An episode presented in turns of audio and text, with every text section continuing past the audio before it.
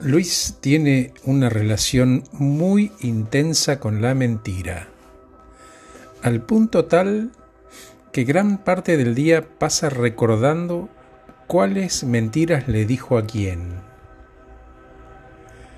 Trajo el tema a la sesión por un asunto que vivió ayer en el trabajo.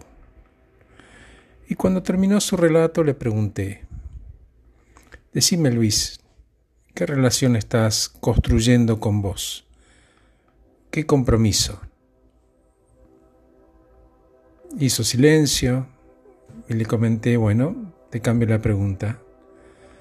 ¿Cómo construirías una relación con vos mismo al punto de confiar en que podés empezar a dejar de mentir si dejar de mentir estuviera dentro de las opciones? Luis siguió en silencio y le dije, Luis, muchas veces, muchas veces te oí decir que querés ser feliz. Pero no puede haber felicidad cuando lo que querés es diferente de las cosas que haces. Es cierto, vos podés decirme que no sabés qué querés, pero también podés decirme que no querés estar más donde estás hoy. Si esto que estás escuchando pudieras construir una imagen, ¿qué imagen sería? Y me contestó, es como una herida abierta a la que le pongo cien mil curitas. Porque como sabes H, soy muy bueno escondiendo cosas. Pero al final, si soplo todo el humo, yo sé lo que quiero Capaz no tenga la fe en mis huevos para lograrlo.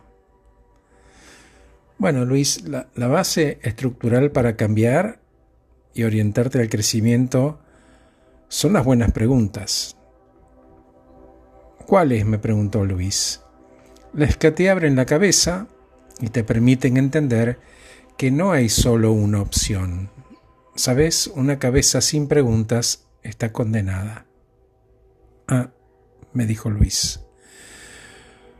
Cuando cambiamos la forma en que pensamos, cambiamos la forma en que sentimos. Y cuando cambia la forma en que sentís, también cambia tu forma de actuar. Y como consecuencia cambia toda tu vida. Comienza un proceso de placer y orgullo por quien estás siendo ¿Qué recursos descubrís en vos? Y comenzar a actuar ese nuevo Luis. ¿Cómo te sentís cuando escuchas esto? Y me contestó, a veces me siento trucho, H. Contame.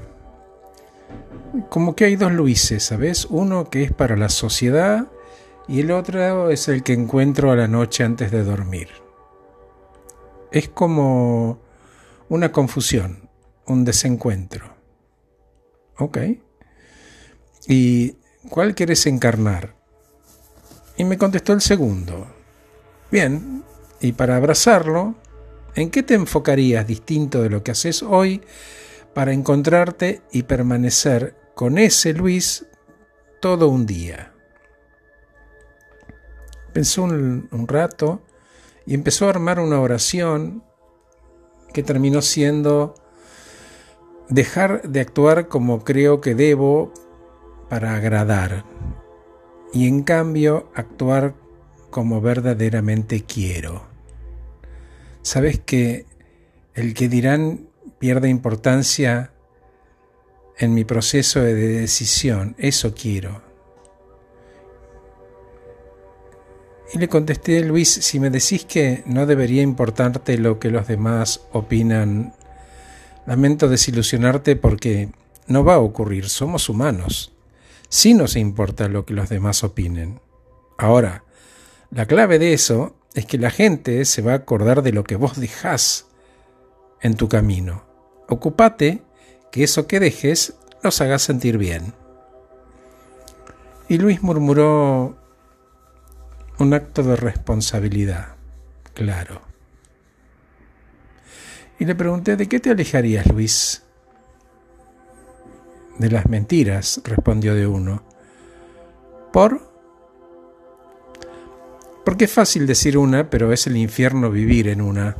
Lo leí en un libro, pero me pegó. Porque, claro, yo vivo en una mentira. ¿De cuáles mentiras te alejarías, Luis? De todas. ¿Te hace feliz mentir? No sé. Enojado contestó. Y le pregunté de nuevo, ¿te hace feliz mentir? Y me respondió, capaz. Y de nuevo le pregunté, ¿te hace feliz mentir? Puede ser que me esté escondiendo o escapando.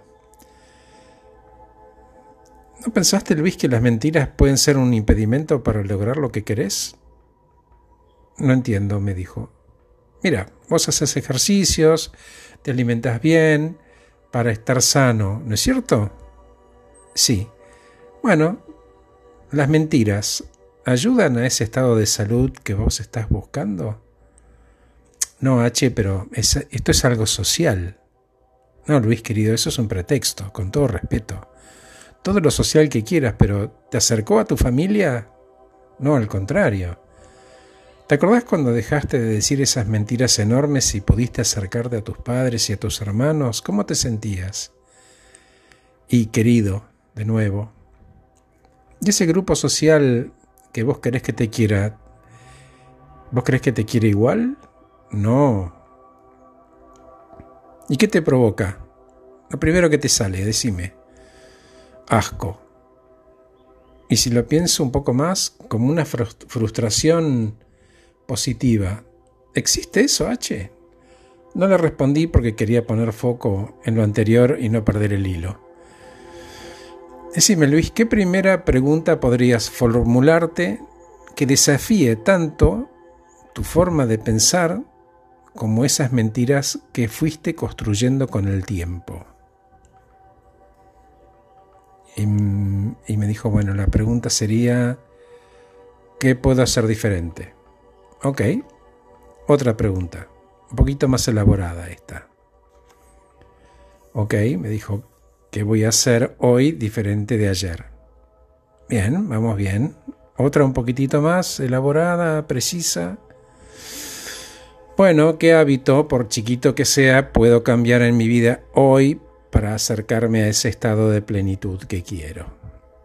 Bien, llévate esas tres preguntas y las respondes en un papel escrita a mano por tres días. Cada día, sin borrarlo del día anterior, volvés a responder. Así tres días seguidos. Es para vos, no mientas. Y si las pudiste escribir, las podés llevar a cabo una cosa a la vez y un día a la vez. Gracias por escucharme, soy Horacio Velotti, acabo de regalarte este podcast titulado Una cabeza sin preguntas está condenada. Que estés muy bien.